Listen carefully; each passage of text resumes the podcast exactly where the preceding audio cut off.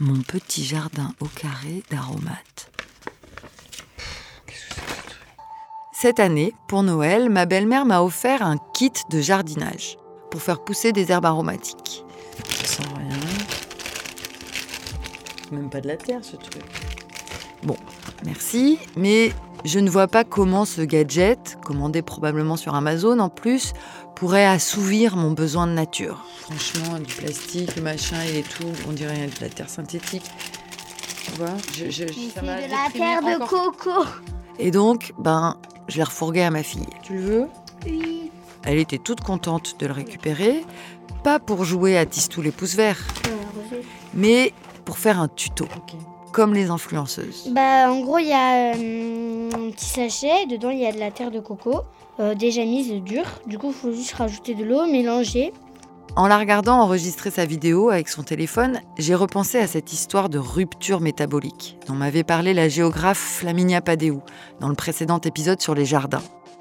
Je ne sais pas si vous l'avez écouté, mais elle expliquait comment l'agriculture avait disparu peu à peu des villes au moment de la révolution industrielle et comment les citadins d'aujourd'hui se retrouvaient complètement hors sol, coupés de la nature et de son fonctionnement?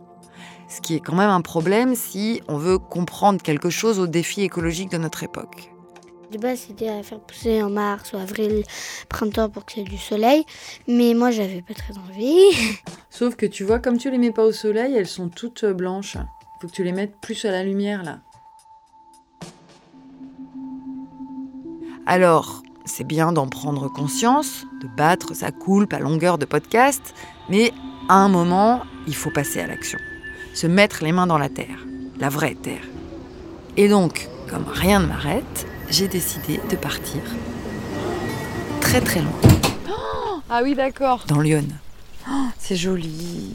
Oh, c'est beau, c'est quoi hein? Épervière orangée, c'est une plante qui était euh, notée de façon assez rare en Bourgogne. D'accord. Je me suis retrouvée à Villiers-sur-Tolon, pas très loin d'Auxerre, parce que dans mes recherches, je suis tombée sur un livre qui m'a tapé dans l'œil, à cause du titre Le grand traité du jardin punk. Pour moi, quand on écoute les Sex Pistols, en général, on n'est pas tellement du genre à tailler des hortensias. Et donc, j'ai eu envie d'aller voir Éric Lenoir, celui qui a écrit le livre, pour qu'il m'explique. Ça, c'est quoi? C'est de la marjolaine? Non. Non, pas du tout, ça c'est de l'eupatoire. Le patois. chanvrine, ça fait partie de ces plantes qui ont des feuilles qui ressemblent au cannabis. qui m'explique en quoi faire pousser de l'eupatoire chanvrine, par exemple, peut être punk, une manière de niquer le système, de résister.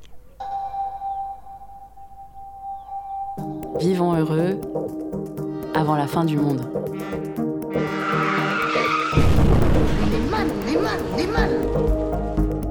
Un podcast anti-crise pour nous aider à repenser nos modes de vie. En ligne chaque mois, si on y arrive. Une proposition de Delphine Saltel, réalisée par Solène Moulin et produite par Arte Radio. Épisode 18 Le punk est dans le jardin. C'est magnifique quand même. On dirait des plantes de la préhistoire. C'est trop marrant. Et ça, c'est des fougères d'eau. Dans la vie de tous les jours, Éric Lenoir est pépiniériste. Une de ses spécialités, c'est les plantes aquatiques. On peut lui acheter des espèces rares de nénuphars ou de lotus qui fait pousser dans des grandes bassines. C'est très beau. Il y a des petites libellules. À côté de sa pépinière, il a un terrain immense de presque 2 hectares où il essaye de mettre en pratique son idée du jardin punk. Et effectivement, ça ressemble pas du tout à ce que moi j'appelle un jardin.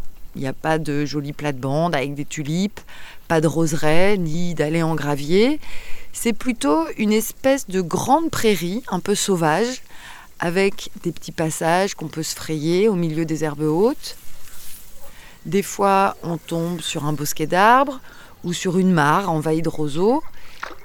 Et où qu'on regarde, il y a plein plein de plantes différentes. Mais pas les jolis trucs ornementaux d'habitude qu'on achète à Jardiland, comme les iris ou les camélias. Non, c'est plutôt des espèces qui ont l'air d'avoir poussé là, toutes seules. Bref, c'est assez bordélique, mais en même temps, c'est harmonieux. Là, il y en a trois, Et ça, c'est des petits bégonias Non, c'est quoi C'est des saxifrages. C'est joli. Éric Lenoir m'a raconté qu'il a passé toute sa jeunesse à écouter les Berruriers Noirs au milieu des bars HLM d'une cité de Rony-sous-Bois, en Seine-Saint-Denis. Et quand il est entré à la très officielle école d'horticulture et des techniques du paysage qui se trouve à Vincennes, il a eu un peu de mal.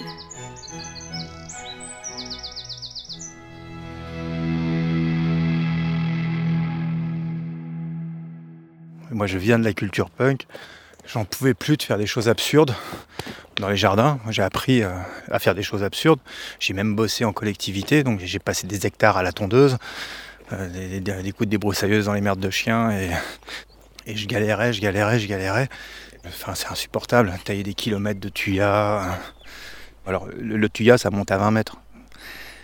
Et les gens ont des haies dans leur jardin qui font 2 mètres avec ça. Comment voulez-vous que ce soit pas un calvaire? Et pour les gens et pour l'arbre. Ça veut dire tout le temps, tout le temps derrière pour l'empêcher d'être ce qu'il doit être. C'est terrible quand même quand on y pense. Voilà, c'est à ce genre de coup de gueule qu'on sent qu'il est punk, Éric Lenoir. Moi, si je me retrouve dans un quartier résidentiel et que je vois des haies de tuya partout, ça me fait ni chaud ni froid. Je sais même pas que ça s'appelle du tuya d'ailleurs. Mais lui, ça le révolte. Tout ce jardin qui consiste à faire la démonstration que l'homme domine la nature, je pense que c'est un modèle éculé. Je dis toujours Versailles, je ne me focalise pas que sur Versailles, je pourrais parler de Villandry, je pourrais parler de certaines parties du parc André Citroën à Paris, je pourrais parler de plein de choses. C'est le vivant utilisé comme un meuble. On fait de la décoration, on, on montre qu'on sait maîtriser les plantes pour les mettre à tel ou tel endroit, qu'elles vont être taillées exactement comme on a dit, exactement comme on ferait de l'architecture. Et je parle que des plantes, mais, mais aussi c'est justement réintégrer le fait que ça ne veut pas dire que les plantes, un jardin. C'est tout ce qui y vit, c'est tout ce qu'il fréquente, c'est l'impact climatique. C'est quoi? C'est intermédiaire non Non, c'est plutôt une fourmilière, mais des fois il y a des bébêtes en dessous. Waouh Et que les fourmis. Là, on est sous un arbre. Euh, Si je voulais faire du jardin tel qu'on me l'a appris, euh, bah, le saule qui est là, c'est un saule marceau. Je sais même pas si on l'a regardé, parce que c'est un saule très commun et qui, d'un point de vue ornemental, est plutôt euh, banal, on va dire. Et pourtant, bah, son rôle dans mon jardin est prépondérant. Le banc qui a été posé à son pied, bah, il a été posé à son pied parce que le saule était là. Et non pas l'inverse. Et tout ce côté de refuser l'absurde, de refuser le, qu'il faut faire comme ça, que culturellement on doit faire comme ça, ce n'est pas un argument suffisant. Alors là, je lui ai demandé de développer, parce que rejeter l'absurde, sur le principe, pas besoin d'être une grosse punk à clous pour être d'accord. Mais dans un jardin, j'ai du mal à voir ce qu'il y a concrètement d'absurde, en quoi on s'y soumet à l'ordre social. Eh bien, pour Éric Lenoir, quand on jardine, il y a énormément de gestes anodins qui nous semblent aller de soi, pour lesquels on a complètement oublié de se poser la question du sens.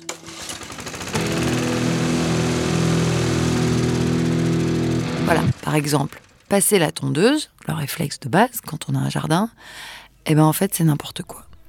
Vous demandez à une personne pourquoi est-ce qu'elle tond son jardin. euh, si vous allez voir n'importe quel jardin avec une pelouse super rase, prenez deux secondes pour le faire n'importe où, dans n'importe quel endroit. Vous direz, mais c'est pour que ça fasse propre.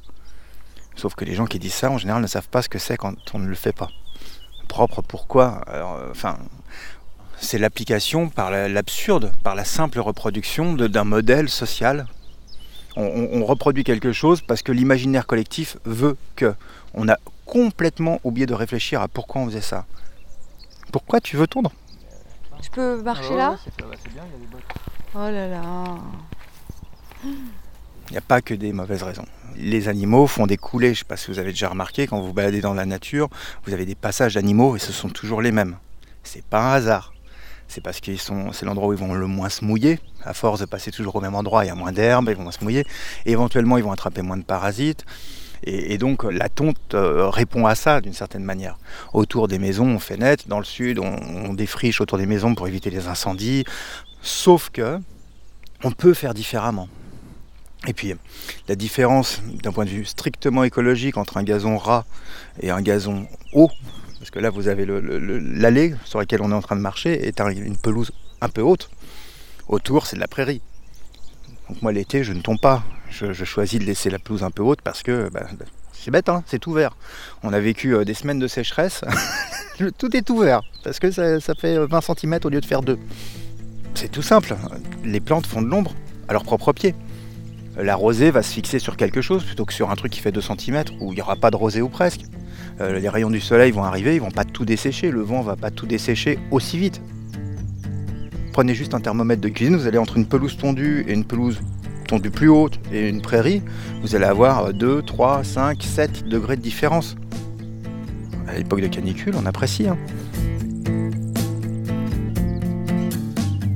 Plutôt que de se dire je vais, euh, je vais me, il faut tondre, il faut tailler les haies, il faut acheter une tondeuse. La mode en ce moment, c'est d'acheter des robots tondeuses parce qu'on dit vous allez gagner du temps.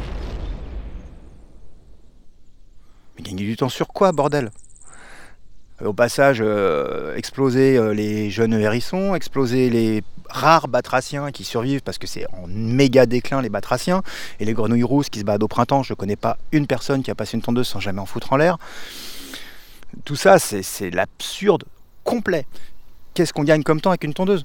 C'est la démonstration de, la déconnexion euh, absolue de l'humain de son environnement. Euh, ça, a été euh, très intéressant pendant le confinement. Les gens ont redécouvert ce que c'était qu'un endroit qu'on n'entretient pas.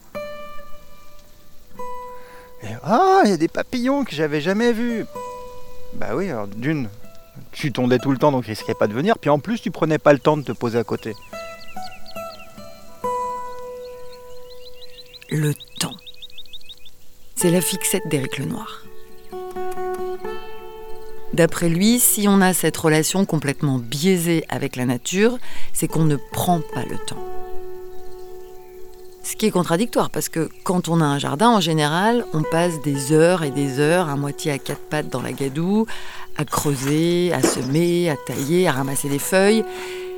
Mais tout ce travail, justement, pour Éric Lenoir, c'est de l'agitation qui nous détourne de l'essentiel, à savoir l'observation. Hum, ça sent le renard. Ah bon? Hum, Sentez pas cette odeur-là Très caractéristique. Ça, sent le renard. L'observation, ça paraît. Enfin, de, de comprendre ce qui est déjà là, avant d'agir. Première chose, ne pas commencer par agir, c'est quand même la maladie du jardinier. Il arrive, il arrive, il a un beau terrain, la première chose qu'il fait, c'est qu'il met tout à plat pour pouvoir planter ce qu'il veut. C'est toujours la première démarche en fait. C'est de passer par un stade d'observation et un longue, un an au moins, plusieurs saisons, plusieurs conditions, plusieurs endroits, explorer ce qui y vit, pourquoi, comment, quand il pleut, s'il pleut pas, où elle vent, quel est le dominant, où va l'eau, comment elle s'évacue, comment elle pénètre ou pas, gratter le sol, voir à quoi ça ressemble, et puis observer euh, les petites traces de bêtes, et puis tout simplement faire des photos au fil du temps. Reprendre le temps de se poser, d'observer, laisser le temps de pousser pour voir si on intervient ou pas. Qu'est-ce qu'on va perdre si on intervient? Passer le stade moche, le temps, le temps, le rythme. C'est pas tellement punk cet éloge de la lenteur, je trouve. On dirait plutôt du maître Yoda. Mais quand je lui en ai fait la remarque, Éric Lenoir m'a sorti une référence que j'avais pas vue venir prends souvent l'exemple du punk à chien qui est posé dans la rue, là on le voit en train de, jouer les clodos avec son clébard. Il connaît très très bien la rue ce mec. Il a une qualité d'observation de ses contemporains qui. Il sait les comportements de gens, il voit comment ils font, il sait où se poster, il sait à qui s'adresser. C'est très très amusant ça. C'est tellement important l'idée de s'économiser. Déjà par la démarche de base qui consiste à interroger chacun de nos mouvements pas parce qu'on t'a dit il faut marcher vite, machin. T'as envie de marcher vite, tu marches vite, mais t'es pas obligé. On a encore ce rapport au temps qui compte. Donc le premier travail du jardinier, c'est ne rien faire, tel le punk à chien sur son trottoir. Observer et essayer de comprendre comment fonctionne le morceau de terre qu'il récupère ce qu'il y a dans le sol, comment il réagit à l'eau, au soleil, aux saisons, ce qui pousse. Sauf que quand Éric Lenoir a acheté son terrain en 2010, c'était un champ qui avait pendant des décennies subi l'agriculture intensive, avec pesticides à fond et rotation annuelle, blé, orge, colza, tournesol, blé, orge, colza, tournesol. Et donc, les équilibres naturels du sol étaient complètement détraqués par chance, je l'ai pris après trois ans de jachère. Ça faisait trois ans que c'était plus cultivé. Il n'y avait pas grand-chose, mais il y avait une biodiversité existante, et notamment des plantes qui étaient adaptées à ce terrain qui avait été très malmené, qui est un terrain très difficile. C'est-à-dire que l'eau, en hiver, elle stagne et en été, ça devient du béton. Parce que vous voyez les grandes tiges marron, là, c'est des rumex. Euh, vous voyez tous à quoi ressemble le chardon. Euh, le jardin ici, c'était principalement chardon et rumex. En me rendant compte qu'il y avait une flore existante, même relativement pauvre, je me suis dit, il faut surtout pas la détruire. C'est un milieu qui est difficile. Ce qui a le mérite d'exister, bah, on va essayer de ne pas le foutre en l'air. Avec ces fameux rumex et ces fameux chardons qui sont des plantes qui sont en mesure de pousser dans des sols comme ça et qui en plus travaillent le sol d'une façon qui va être profitable aux autres espèces. Par exemple, leurs racines vont plus profondément que celles des arbres. Les arbres dans un terrain comme celui-ci, euh, ils font des galettes de racines, ils font aucun pivot. Parce que sinon, l'hiver, elles pourrissent leurs racines. Elles s'asphyxient. Et s'ils veulent pouvoir bénéficier d'un peu de fraîcheur, de nutriments qui viennent du fond, bah, ces plantes-là, elles vont les remonter. Tout est corrélé. Ce que j'aime chez Éric Lenoir, c'est que dès qu'il sent que la discussion est en train de devenir trop technique pour la touriste qui débarque comme moi de son bitume natal, la gueule enfarinée, il trouve une image. Là, il a dû lire dans mes yeux qu'avec cette histoire de rumex, de chardon, de galettes de racines qui n'arrivent pas à s'enfoncer dans le sol, j'allais décrocher. Et donc, il m'a dégoté une métaphore qui permette de saisir le rapport particulier qu'il essaye d'entretenir avec son jardin. Parce que sur le plan administratif, il en est le propriétaire, mais lui, il se considère plutôt comme un usager de passage, qui se mettrait au service du terrain. Le terme qu'il utilise, c'est locataire. le temps que j'y suis, je fais en sorte de ne pas tout flinguer, de faire en sorte qu'un maximum d'espèces puissent en profiter, d'en faire une oasis, sachant que le milieu qui manque le plus aujourd'hui, qui est le plus détruit, ce sont les prairies. On parle toujours de la forêt, il faut planter plein d'arbres, etc. C'est bien, plantons des arbres, faisons-le. Mais le milieu qui est le plus malmené, qui est le plus en train de disparaître, ce sont les prairies. C'est un endroit où on laisse l'herbe pousser, mais qu'on ne laisse pas devenir un bois. Et ça, c'est mon travail c'est le jardinier, ou le paysagiste qui travaille avec la nature plutôt que contre elle. Il y a une partie où je suis contre la nature, qui consiste à empêcher qu'elle euh, suive le processus naturel qui consiste à devenir un bois. Je lutte contre elle à ce moment-là, mais c'est à peu près mon unique lutte. Et peut-être que dans 10 ans, il n'y aura plus besoin de ça. Il y aura peut-être plutôt besoin d'autre chose. Peut-être que des prairies seront reformées ailleurs parce qu'avec l'effondrement, euh, tout le monde aura quitté les lieux et que et ces milieux seront désertés et du coup se réensauvageront et qu'on retrouvera des grands troupeaux d'herbivores, qui sait. Oh, mais ça c'est du poison, non? Oui, mais c'est aussi un super médicament. On ah en tire la tropine. En fait, c'est un anti-jardinier, Éric Lenoir. Et c'est en ça qu'il est punk au sens où il n'est pas là pour embellir le paysage ou le régenter. Lui, il se met à l'écoute du paysage et il essaye de coopérer avec les processus naturels, un peu comme s'il faisait équipe avec la nature. C'est bien ça qui a derrière l'idée de réintroduire de la prairie dans le paysage. Parce que ça fait partie des choses que j'ai apprises en allant à Villiers-sur-Tolon. La prairie, c'est un écosystème particulier, avec une biodiversité propre des petits papillons spéciaux, des graminées qui ne poussent nulle part ailleurs, certains oiseaux qui vivent que là. Par exemple, le tarier pâtre, vous ne connaissiez pas, hein, c'est un petit oiseau. Il s'appelle pâtre, ça veut dire berger parce qu'il vit uniquement dans les prairies. Bref, toute cette biodiversité propre à la prairie, Éric Lenoir veut la préserver parce que si elle disparaît, ça fragilise tous les autres écosystèmes autour plus la diversité variétale, plus le nombre d'espèces différentes de représentants du vivant, tous confondus, de la paramécie euh, à l'insecte en passant par l'oiseau, est important, plus le milieu est en mesure de résister à des agressions extérieures. C'est vraiment la définition même de la résilience. Parce qu'il a, plus de chances de contenir ce qui va lui permettre de lutter. Et il faut imaginer euh, que chaque ingrédient de la nature est un outil potentiel on vous enlève des outils pour pouvoir vous adapter à une situation, moins vous aurez d'outils, plus ça va être difficile. C'est fascinant. Il y a deux, trois plantes ici. Ce que j'adore, moi, c'est ça. C'est une espèce de pommeau de douche, là. Enfin, le, fruit que ça fait. Le nombre de personnes conscientes que la biodiversité est importante fonctionnellement dans leur vie est extrêmement faible Quand on vous dit oh, les pandas vont mourir, tout le monde ah au secours. Et puis euh, on dit ouais mais là il y a un coléoptère qui est en train de disparaître. On s'en fout, un petit coléoptère, c'est quoi? Sauf que ce petit coléoptère, euh, c'est celui qui va manger un champignon qui pousse que sur des arbres qui font plus de 40 cm de diamètre. S'il n'y a pas d'arbre suffisamment gros, il n'y a pas de champignon, et que la transformation de ce champignon par le euh, système digestif du coléoptère va permettre à un autre champignon de se développer dans le sol, sur lequel les racines vont pouvoir se connecter, qui va rendre l'arbre plus résilient au manque d'eau. Voilà ce que c'est que l'utilité de la biodiversité dans un exemple très simple. Et, donc tout ça, ce sont des services que, les végétaux se rendent entre eux. Ce qu'on peut appeler des services écosystémiques par la, présence de telle ou telle plante. Euh, et ce jardin, en fait, c'est un peu un deal avec ça. Euh, c'est que dans mon optique, c'était vraiment de faire en sorte que le visiteur soit immergé et soit dans une position d'humilité forcée vis-à-vis de la nature. C'est ok, je visite le jardin, mais il faut vraiment que je le mérite. C'est pas moi le chef il va bien là. Il a apprécié la météo. J'ai rarement vu autant de fruits dessus. Enfin, fruits bien orange. Au moment où Éric Lenoir a prononcé cette phrase-là, dans mon jardin, c'est pas moi le chef, on était en train de marcher tous les deux au milieu de cette prairie qu'il a reconstituée au fil des années.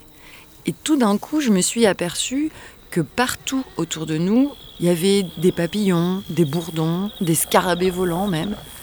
Et j'ai pris conscience que dans ma vie, j'ai jamais l'occasion de voir autant d'insectes à la fois. Ce qui n'est pas étonnant, il paraît que 80% de leur biomasse a disparu en 30 ans à cause des pesticides. Je l'ai lu dans le journal Le Monde. C'est peut-être ça qui me semble le plus dingue, que j'ai besoin de le lire pour le savoir, que je sois un foutu de ressentir concrètement ce désastre. Alors qu'Éric Lenoir, lui, il a réussi à se trouver une place dans tout ça. Au fond, avec sa prairie, il essaye de rendre des services écosystémiques, de s'insérer dans le grand réseau de dépendance interespèces. Et ça, pour un humain occidental du XXIe siècle, habitué plutôt à tout bousiller, c'est une révolution, un changement total de paradigme. C'est pas moi qui le dis, c'est l'historien Hervé Brunon, spécialiste des jardins. Il l'explique très bien. Ce qui est frappant, c'est comment euh, depuis euh, une vingtaine d'années au moins, on a en tout cas une grande partie de la réflexion des, des paysagistes, des philosophes, etc., qui s'occupent de jardins, décaler un peu la focale. On était dans, les Trente Glorieuses encore dans un modèle très productiviste qui était lié à, la manière dont l'agriculture s'était modernisée avec la, révolution des engrais, des pesticides, etc. C'était des modèles qui étaient un culture intensive qui étaient encore transposés dans le jardin. Il fallait que les jardins soient magnifiques, soient exempts de maladies, soient exempts de nuisibles. Et donc on faisait, on faisait la guerre. Euh, on m'a appris à faire la guerre, on m'a appris à tuer. il a fallu se déprendre de ce modèle parce qu'il faut se glisser dans le processus des infini des choses, il faut être à l'attention, à l'écoute de, de, de l'univers et de, de, ce microcosme qu'est le jardin, et pour euh, en faire le moins possible. On fait aujourd'hui le moins possible pour faire avec la nature. Et je pense que le, cette très belle idée de jardin punk, comme il l'appelle d'Éric Lenoir, elle va dans tout à fait dans ce sens-là. Ça, c'est un kiwi? Ouais. s'éclate pas. Hein. Non. Le ici, euh, j'ai pas encore trouvé l'emplacement idéal. Ça aussi, savoir perdre, ça, ça fait partie de la culture punk. Là, ce qui fait du bien, je trouve, c'est de comprendre qu'Éric Lenoir n'est pas tout seul dans son coin au fin fond de Lyon à essayer d'inventer un autre modèle d'interaction avec la nature. Que sa démarche s'inscrit dans un moment historique plus large, une prise de conscience générale. D'après Hervé Brunon, cette espèce d'interventionnisme éclairé qu'incarne le jardin punk d'Éric Lenoir est complètement raccord avec les dernières évolutions de l'écologie. On peut le mettre en relation avec la manière dont l'écologie a a, évolué, euh, la science de l'écologie a évolué depuis euh, depuis les dernières décennies. D'abord, on est passé d'une écologie du climax, qui considérait que chaque écosystème devait évoluer vers une sorte de stade euh, d'équilibre à une écologie de la perturbation, où on a pris en compte le fait que sans arrêt, les écosystèmes sont euh, soumis à des événements d'origine anthropique euh, humaine ou pas. Par exemple, dans une forêt, il y a euh, la foudre qui, tombe, qui fait tomber des arbres, le vent, des tempêtes, et donc il y a du chablis, il y a de la, lumière qui ouvre, qui s'ouvre, une clairière se forme, des jeunes pousses vont pouvoir grandir. Il y a cette dynamique sans arrêt. Et aujourd'hui, l'écologie prend en compte complètement la dimension humaine, la dimension anthropique. En fait, on se rend compte qu'il n'y a quasiment pas un seul espace sur Terre dans lequel il n'y a pas des millénaires d'interactions entre, entre les écosystèmes et les, sociétés humaines. Par exemple, on pensait pendant très longtemps que l'Amazonie c'était la forêt vierge, la wilderness, c'était ce, mythe un peu d'une nature intacte, non touchée par l'homme. En réalité, les anthropologues, les archéologues ont montré que depuis des millénaires, depuis que l'homme était arrivé euh, par le détroit de Bering, etc., jusqu'en Amérique euh, du Sud, on cultivait la forêt, on faisait du brûlis, ce qu'on appelle des essarts, on jardinait, et puis les, populations abandonnaient les, jardins et on créait d'autres un peu plus loin. Et donc il y avait une sorte d'hybridation complète entre les dynamiques spontanées, sauvages, entre guillemets, des écosystèmes et les forces, le, poids d'intervention de l'homme. Donc on, est toujours dans des mixtes, dans des hybrides entre nature et culture. Et finalement, le jardin, euh, c'est euh, le lieu emblématique de ce type d'interrelation. Et donc, dans ces, dans ces lieux, se joue quelque chose de l'ordre de notre être au monde. Ça en est où ce basilic? Tu l'as mis près de la fenêtre un peu Il y a de la poussière, j'ai l'impression. Alors en rentrant de Villiers-sur-Tolon, je me suis dit qu'il ne fallait plus rater une seule occasion d'expérimenter ces hybridations dont parle Hervé Bruno. Même quand notre biotope naturel, c'est de la moquette et des murs de béton. Mais c'est complètement sec là. Je vais aller arroser un peu quand même. Et puis, j'ai repensé aussi à l'article sur l'effondrement des populations d'insectes en Europe, que j'ai lu dans le journal Le Monde. Dedans, il y avait l'interview d'un scientifique britannique, Dave Gulson. Il est professeur à l'université du Sussex et ça fait 20 ans qu'il observe les effets catastrophiques des pesticides sur la biodiversité. Il n'arrête pas d'écrire des livres pour prévenir tout le monde que si les insectes disparaissent, tout le reste disparaîtra avec. Et comme il sait plus quoi faire pour sortir les décideurs politiques de leur apathie, il propose d'obliger le président de la République et ses ministres à rester ne serait-ce que 20 minutes à quatre pattes dans une prairie à regarder les sauterelles, les abeilles ou les papillons. Lui, il dit que ça changera le monde. Franchement, au point où on en est, pourquoi on n'essaye pas?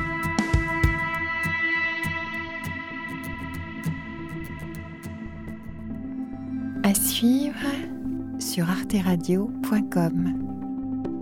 Vivons heureux avant la fin du monde est un podcast produit chaque mois par Arte Radio. Vous pouvez l'écouter sur son site arteradio.com, son appli gratuite SoundCloud, Deezer ou votre plateforme d'écoute préférée. Commentez, partagez, abonnez-vous au podcast et mettez-lui des étoiles pour soutenir l'émission et la planète. Vivons heureux avant la fin du monde.